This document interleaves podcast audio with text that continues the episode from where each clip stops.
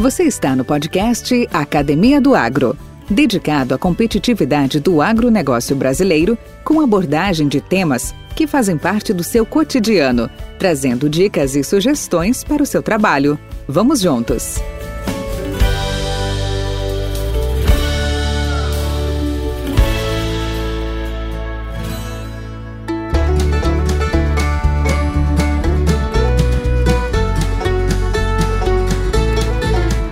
Mercado de distribuição de insumos está em transformação.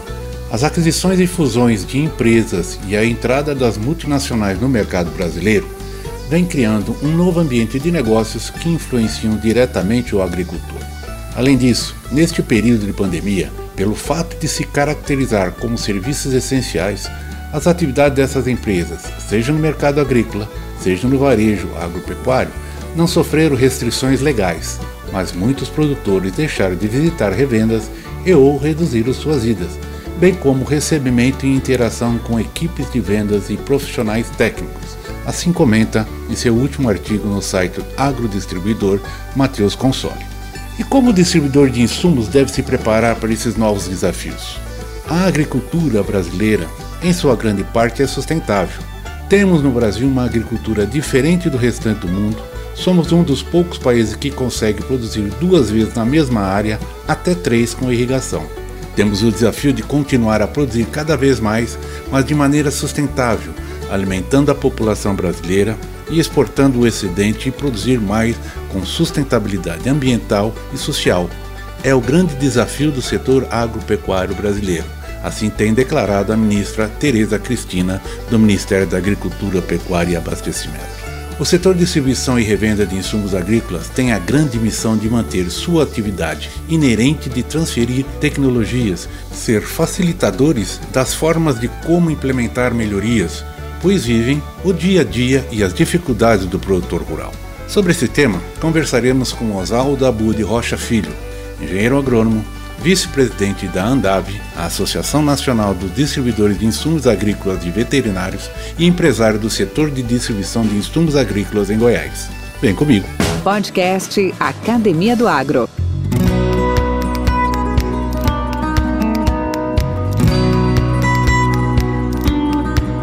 Olá, olá, Oswaldo. Bem-vindo à Academia do Agro, podcast focado na competitividade desse nosso grande agro brasileiro. Tudo bem com você? Olá, Valdir, tudo bem? Obrigado pelo convite. Fiquei bastante feliz e honrado por essa lembrança e estou aqui à tua disposição. Que bom, cara. Poxa vida, é, há tempos, há tempos que a gente não se vê, né, fisicamente, até porque é, eu mesmo estava fora do estado, eu fiquei quase 10 anos fora do estado de Goiás, agora que eu retornei, mas já fazem oito anos que eu já retornei, estou com base aqui em Goiânia, então naturalmente a gente não se cruzou. Eu passei várias vezes, toda semana eu estou em Rio Verde, até por conta da minha propriedade aí, das minhas filhas e tal. E sempre passo ali em frente, foi uma hora eu tenho que parar lá. Mas é aquela correria, né? Porque você sabe, né? Que você tá para um lado, eu tô para o outro. Quando você pensa que vai, não dá para ir, mas, mas é, não é ruim também. Isso é bom. Estamos em plena atividade, né? Isso você tinha é que arrumar bacana. um tempinho para tomar é um cafezinho, pelo menos, né? É verdade. Mas fica a promessa, eu vou passar uma hora aí, pode ficar tranquilo, tá bom? Oswaldo, conta uma coisa. Onde tudo começou? Conta um pouco da sua história. Eu sou paranaense, natural de Paranaguá, estou com 56 anos. Em 1988 eu formei em agronomia na Universidade Federal do Paraná e entrei para o setor de fertilizantes na época. Fiquei até o ano de 2000 no setor de fertilizantes na área comercial. Após 2000 a gente virou distribuidor de insumos agrícolas e veterinários aqui em Rio Verde. Estou em Rio Verde desde 1992 muito orgulho, muito me honra também. Uma cidade que me acolheu muito bem. Fico muito contente, né, por tudo que a gente vem construindo ajudando a construir para o município, para a região e na construção da nossa empresa também. Tive várias atividades na, na época de estudante, como movimento estudantil, depois agora no setor de distribuição, a gente participou do movimento chamado AgriRede, uma rede de central de negócios, é, continuamos participando, mais recentemente de, de uma franqueadora chamada Goplan, no mercado de distribuição, e também faço parte do conselho diretor da Andave, Associação Nacional dos distribuidores de insumos agrícolas e veterinários. Eu sou o atual vice-presidente da associação. Esse é um breve relato dessa trajetória. É, não, bacana, até porque eu, eu dentro das minhas atividades Uh, hoje, uh, atuais, eu não estou mais na vida corporativa, hoje eu, eu tenho uma consultoria que eu presto alguns serviços aí para o pessoal, e, uh, mas sempre focado, eu, eu, eu, foquei muito na área de distribuição, na área de revendas, na área de comercialização, treinamento de equipes, etc. Eu tenho uma admiração toda especial por esse setor, porque a gente sabe é, a história dela né, em relação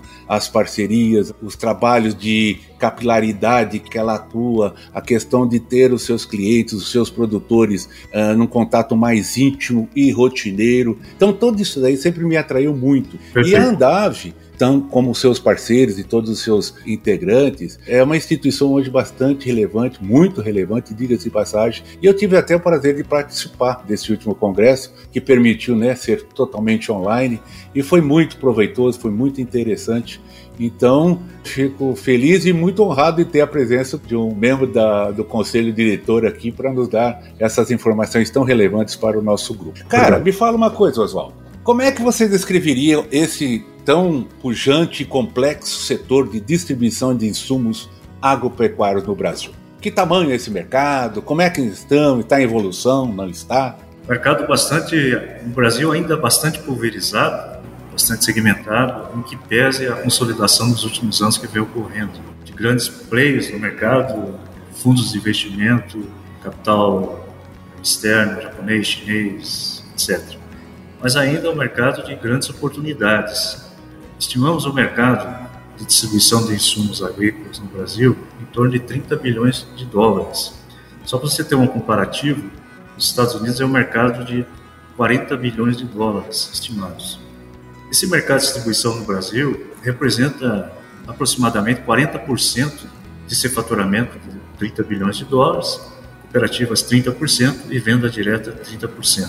Para efeito de comparação também, nos Estados Unidos, essa, essas participações elas são em torno de 70% dos grandes distribuidores e cooperativas nos Estados Unidos, 27% dos varejistas, nós chamamos de varejistas independentes, e em torno de 2 a 3% de venda direta apenas.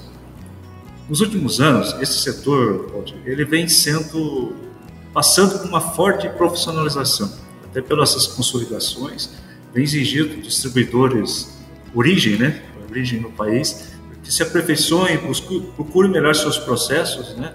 Boas práticas de gestão, é, fazer uma boa gestão da carteira de clientes, uma boa qualidade de assistência técnica, mais recentemente, integração cada vez maior com o digital, serviços financeiros também, orientação de boas práticas de gestão, tanto para os seus clientes finais quanto para a sua gestão interna da empresa. Então, assim, é, eu posso dizer para você que ainda o mercado é bastante pulverizado, em forte movimento de consolidação, e, por outro lado, o setor vem se profissionalizando muito nesses últimos anos também. Isso também uma contribuição bastante decisiva da Andave, porque a gente fala que a Andave é a força que une a distribuição.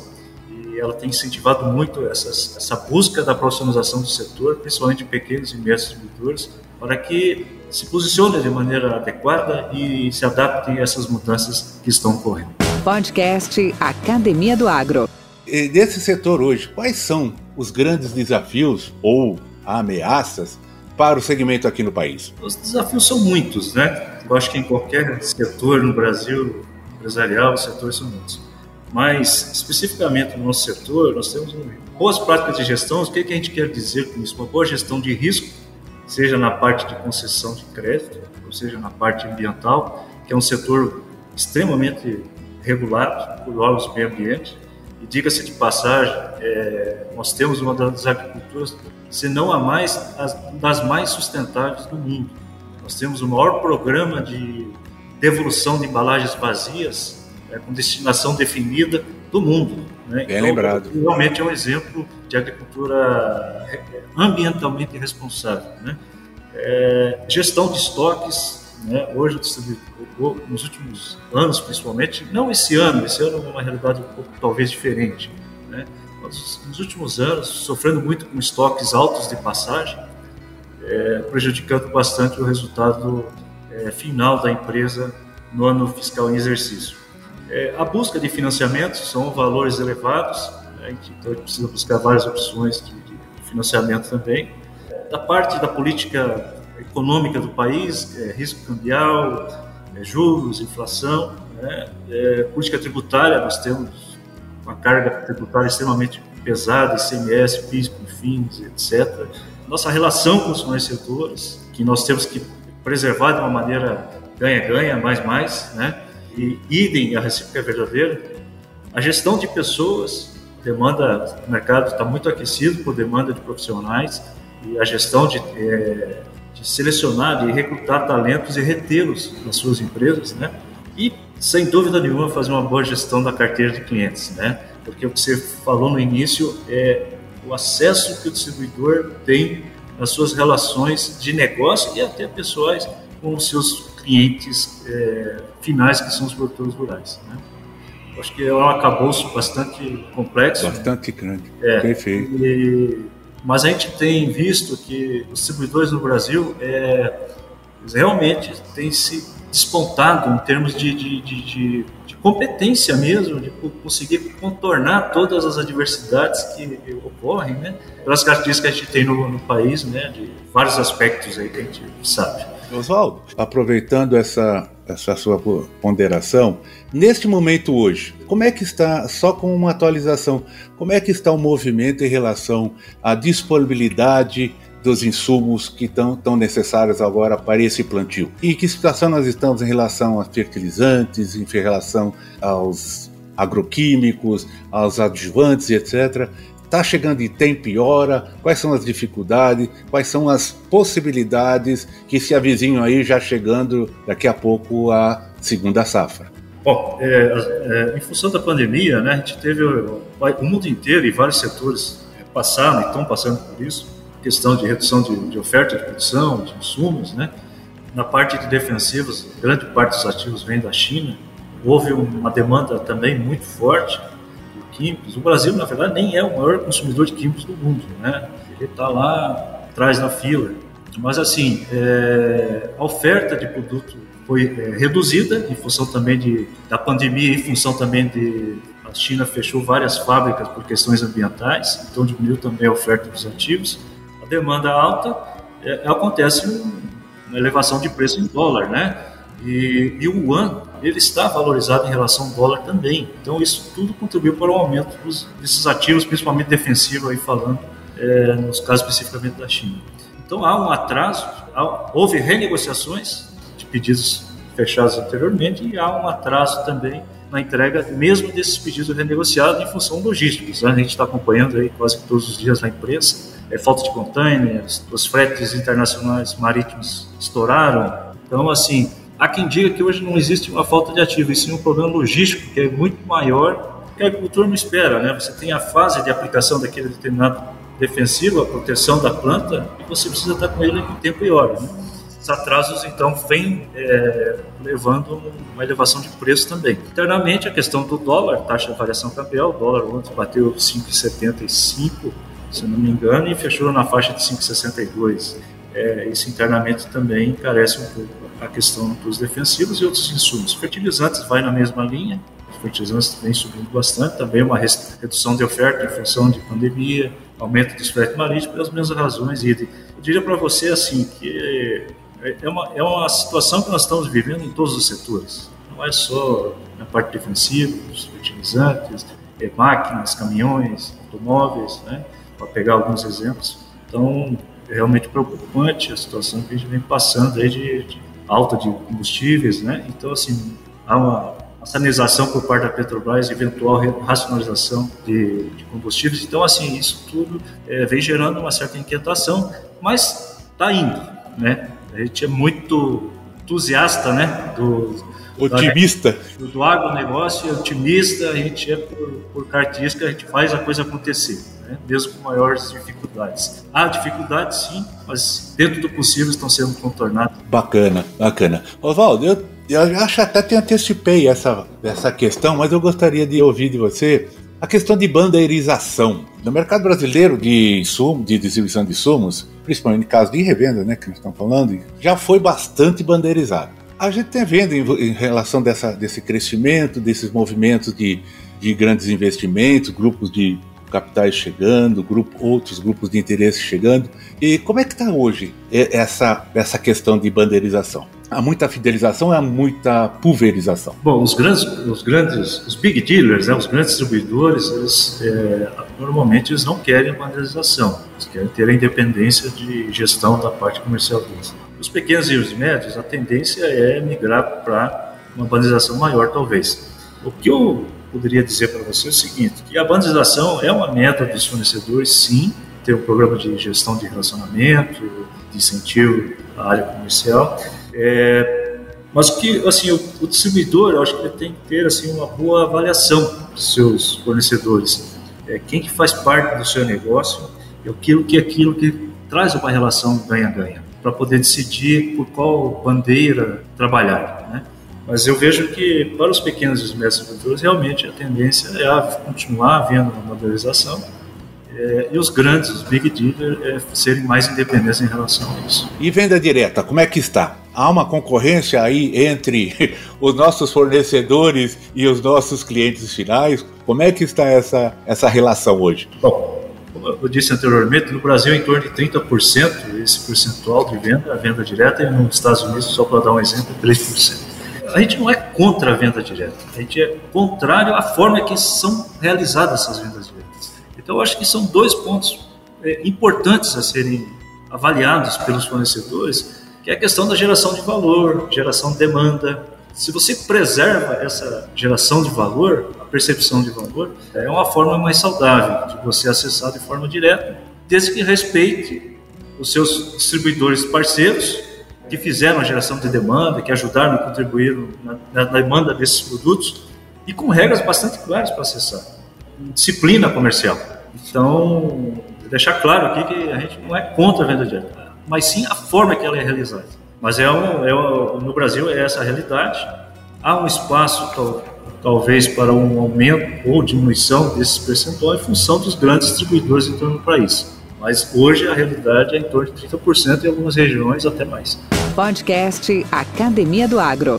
Cara, nós estamos aí há mais de ano e meio de pandemia. Para você hoje, aquela famosa pergunta: o que que você trouxe e que vai ficar na mala sua nessa nova jornada, nessa nova etapa, né, da nossa jornada? O que não fica e o que de novo você colocaria nela? Olha, a pandemia nos trouxe, assim, hoje a gente acelerou o digital, transações comerciais mais digitais, né? Precipitou o movimento que já vinha, vamos falar assim, acontecendo, só que acelerou esse movimento de digitalização. Mas assim, o que eu vejo da pandemia que mais nos afetou além da questão da saúde, evidentemente, né? sobre a reflexão dos nossos valores. O quanto que nós podemos contribuir de fato para a sociedade seja mais justa e quais são os nossos verdadeiros valores da vida. Eu acho que essas reflexões todos nós tivemos e continuamos tendo, né, é, por, por, essa situação, com uma realidade muito diferente, né, do que a gente vinha vivendo. Esse ano e meio, um pouco mais aí, que a gente está vivendo isso a gente tem refletido muito sobre essas questões de valores da vida, né, e o que, que realmente representa e podemos contribuir com uma sociedade mais justa. Mas em relação ao agro específico, o agro a gente fala que não parou, né, de certa forma, né, continuou produzindo alimentos é, de forma sustentável, demonstrando mais uma vez sua força e relevância tanto para a economia do Brasil quanto do mundo.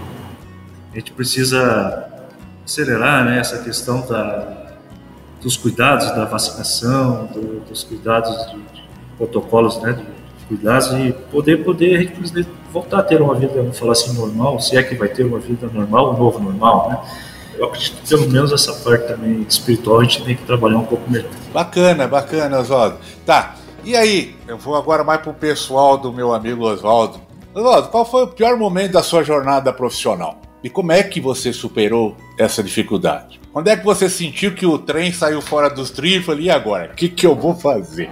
Você tem como compartilhar esse momento com a gente? Assim, foram, assim, como eu falei, estou com 56 anos e foram vários momentos que a gente passa, são difíceis, né? É, alguns mais, outros menos, mas assim, a gente passa por momentos difíceis, né?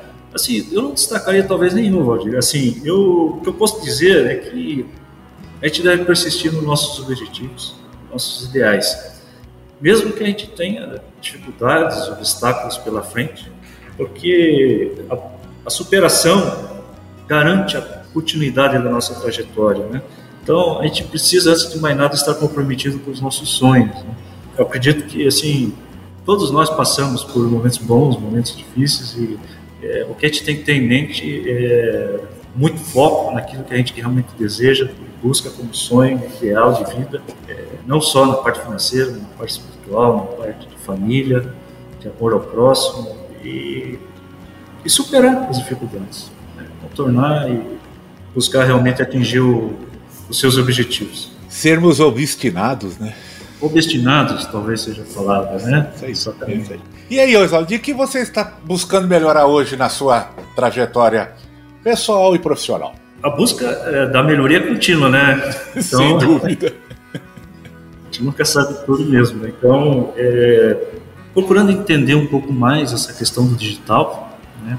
onde ele soma para a nossa atividade, onde que realmente contribui para a atividade, tanto na gestão da empresa, quanto também contribuir como ferramenta auxiliar para o produtor rural na nossa carteira de clientes. Esse é um ponto que a gente está buscando entender melhor, o que, que é aplicável de fato, o que, que é real, o que, que realmente faz sentido para o produtor rural, essas ferramentas digitais como auxílio de gestão para otimizar seus resultados. E outra é procura realmente de melhoria da parte espiritual, humana. A gente vai chegando numa certa idade, a gente começa já a refletir umas coisas, né? Oswaldo, quando eu era jovem, né? eu sou jovem, eu, tô com, eu tenho 15 anos de idade com 50 de experiência nas costas, mas a idade cronológica de 15 anos, 14 anos, eu queria ser jogador de futebol, não deu jeito, não tinha nenhuma habilidade para isso, ou ser bombeiro, e aí ah. eu me descobri como agrônomo. E estou muito feliz e muito realizado, graças a Deus. O que você faria diferente se tivesse começado hoje novamente? Eu aprenderia melhor com os erros. Né? É, se a gente aprender melhor com os erros, isso nos fortalece, porque faz parte da vida a gente errar, né? Aprender com o passado e fazer no presente, buscar com muita determinação o amanhã, é a melhor coisa que a gente pode fazer. Talvez o que eu fizesse diferente seria dar mais atenção aos erros aos para poder é, melhorar. É, né? Tem Talvez tudo. seja isso. Tem todo sentido. Cara, e, e, o que te deixa empolgado hoje com a sua atividade? Quais são os seus próximos passos aí, seus desafios? Desafios nós comentamos do setor, mas e os seus pessoais hoje, mesmo profissional, uh, aonde que você vislumbra os seus próximos passos? Acho que o, o grande desafio nosso, o nosso propósito, e isso que nos motiva, é ajudar a fornecer alimento para o mundo. Acho que esse é, a, é o nosso propósito: fornecer alimento para o mundo, ajudar a matar a fome de milhões e milhões de pessoas. O que é melhor? O Brasil tem uma condição de solo, clima e áreas de abertura é o grande celeiro do mundo. Nós temos tudo, já somos um dos maiores, daqui um pouco maiores fornecedores de alimento do mundo, mas com responsabilidade ambiental, uma agricultura totalmente sustentável, extremamente competitivo.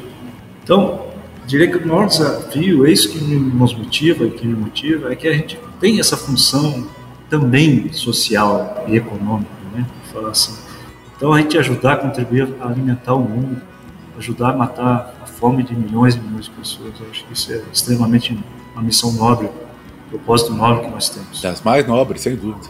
Sem dúvida nenhuma. E ajudar no nosso setor de distribuição a sua profissionalização ajudar na contribuição para que os distribuidores, principalmente os pequenos e médios, busquem a sua profissionalização, aqueles que querem ficar no mercado, para fazer uma boa gestão, boas práticas de gestão, uma boa gestão de seus clientes, para que eles consigam é, se adaptar à nova realidade do mercado e as, e as mudanças que estão ocorrendo são muito rápidas. Então, seriam esses dois pontos. Podcast Academia do Agro. Bacana, Oswaldo. Eu tenho o costume, o teu costume já tem o hábito, e eu acho muito bacana isso daí. Muitos dos nossos uh, entrevistados, nossos colegas que por aqui passam na academia, a gente tem conversado muito e eu tenho sempre pedido a eles, né? E não vou ser, não vai ser diferente contigo, né? é, eu chamo de fitness intelectual, né? Recomendo um livro aí para os nossos amigos agroempreendedores ouvintes. E por que, né, que você está recomendando? O que, que é o seu gosto? Qual é a sua indicação que você daria para nós? Aldir, tem um livro muito interessante chamado Mindset da Disrupção, da Charlene Lee, uma autora americana. Como é que chama? Mindset? Mindset da Disrupção. Da disrupção, ok. É. Por que, que algumas organizações se transformam e outras falham? A gente às vezes liga a disrupção com o digital, tem um pouco disso, claro, né? É, esse termo é mais linkado ao digital, mas não é especificamente o digital. É muito simples. É, é, o, o, ponto do livro é o que nos trouxe até aqui não necessariamente nos levará para o amanhã. Então, é, o que pode nos levar amanhã? Uma estratégia bem pensada né, em atender demanda não só dos atuais clientes, mas dos futuros clientes. Né? Entender quais são as necessidades desses clientes também. Ter uma liderança que crie um movimento que impulsione e sustente uma transformação de adaptação, principalmente é, nesses, nessa velocidade que vem ocorrendo no setor de distribuição.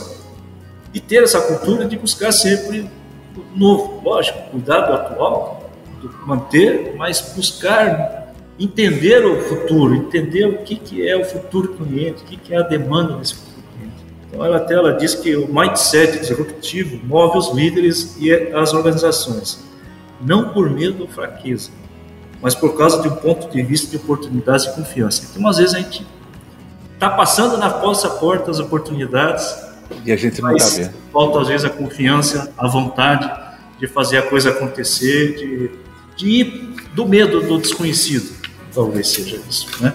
Então, é, é bastante interessante, eu recomendo, muito apropriado pelos momentos que a gente vem passando. Eu acredito que traga uma contribuição bastante positiva aí. Excelente, Oswaldo. Muito bacana, muito bacana. Ó, oh, que beleza de recomendação. Eu seria um que estará lendo esse, esse, esse trabalho aí, com certeza. E Oswaldo, para nós estamos chegando nosso finalmente aqui, me fala uma coisa. Que o conselho que você dá para os nossos colegas desse grande agronegócio brasileiro? O que, que você. Diz que conselho, se fosse bom, a gente cobrava, né? Mas o que, que você gentilmente oferecia de conselho para esses todos os nossos ouvintes? Olha, entenda o seu propósito de vida, o seu propósito profissional, entenda onde você pode se inserir dentro desse contexto e contribuir para uma sociedade mais justa e saudável. Estamos num setor extremamente competitivo também, extremamente próspero, extremamente desafiador e eu entendo que a gente talvez esteja no lugar certo na hora certa e que se desafiem, busquem é, sempre a, a, melhoria contínua e por isso não esqueça nunca do seu lado espiritual e do ser humano. Com respeito, determinação, com obstinação, como você falou, a gente consegue alcançar pelo menos parte daquilo que a gente sonha como ideal de vida e ideal de profissional. Né? Então, eu falo parte porque a busca nunca para, né? A gente sempre está nesse processo de busca. Talvez menos de posse, mas de compartilhamento de objetivos e de desejos. Desejo aos colegas aí que realmente a gente consiga cumprir a nossa missão, nosso propósito de ajudar a fornecer alimento para o mundo, ajudando a matar a fome de milhões de pessoas. Oswaldo, você me trouxe a, a lembrança, um antigo, antigo mentor, mentor não, ele era um consultor, treinamento, né? Uma das primeiras empresas que eu trabalhei, e que e ele era bruto, como, se diz, né? O sistema é bruto, e aquele era bruto, ele era, ele era direto do ponto. E ele dizia o seguinte: vocês jovens têm que, vocês têm que ter grandes ideais, grandes ideais. Vocês têm que mirar para acertar na lua. Ah, mas não vai acertar na lua. Mas com certeza você vai acertar o alto da montanha. Então tenha grandes ideais, grandes ambições, grandes projetos, porque com certeza você chegará lá. É bem isso mesmo. É bem isso. E, Oswaldo, aonde e como é que as pessoas podem entrar em contato com você? Olha, eu fico, moro e trabalho em Rio Verde, no estado de Goiás. O telefone é 64, o DDD o fixo é 3602 2000 e o celular é 9 9987 2047 ou pelo e-mail oswaldo casafértil.com.br. Que bacana. De qualquer maneira, todas essas informações estarão disponíveis na descrição do podcast, então também vai facilitar qualquer maior interesse, um comentário ou uma contribuição aí. Eu tenho certeza que o Otávio estará à sua disposição e o contato dele estará nessa, nesse webnote, nessa descrição. Oswaldo, muito obrigado pela sua participação. Saiba que aqui a Academia do Agro é uma arena aberta a qualquer momento e gostaria de tê-lo aqui em uma nova oportunidade para conversarmos de repente num tema específico, num momento de resultados diferentes, a gente falar um pouco de produtividade, tem tantos outros pontos, né? A questão de gestão de pessoas, motivação desse de equipe, né, que a gente tem à nossa volta. Então, muito obrigado e seja bem-vindo no próximo. Conto contigo. Obrigado, Valdir. Parabéns pelo trabalho, excelente. Estamos à tua disposição. Tá. E ó, depois você, você compartilha com, seu, com a sua rede de relacionamento também. É sempre bom porque os nossos amigos ouçam o que a gente está conversando, tá bom? Pode deixar. Grande abraço. Grande abraço. Mentes brilhantes incentivam outras. Crônicas do Agro. Com seus especialistas e líderes comentando, opinando e analisando diversos assuntos através da sua ótica e de sua experiência. Seja você o fator multiplicador. Boas práticas. Boas ideias.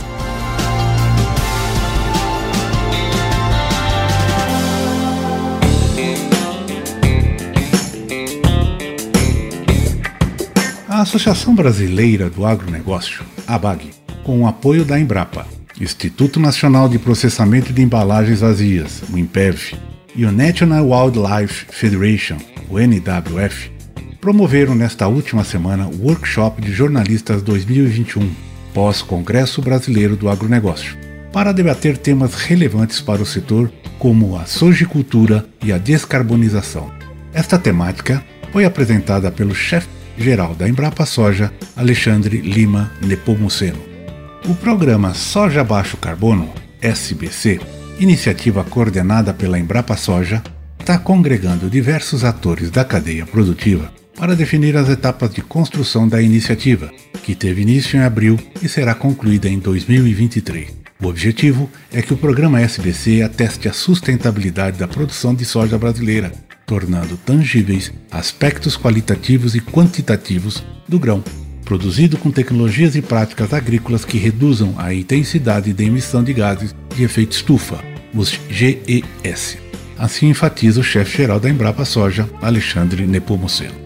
O programa SBC permitirá a identificação da soja produzida sobre um conjunto de práticas culturais e de tecnologias e que tornem o processo mais eficiente por unidade de carbono equivalente emitida em relação ao que existe disponível no mercado global.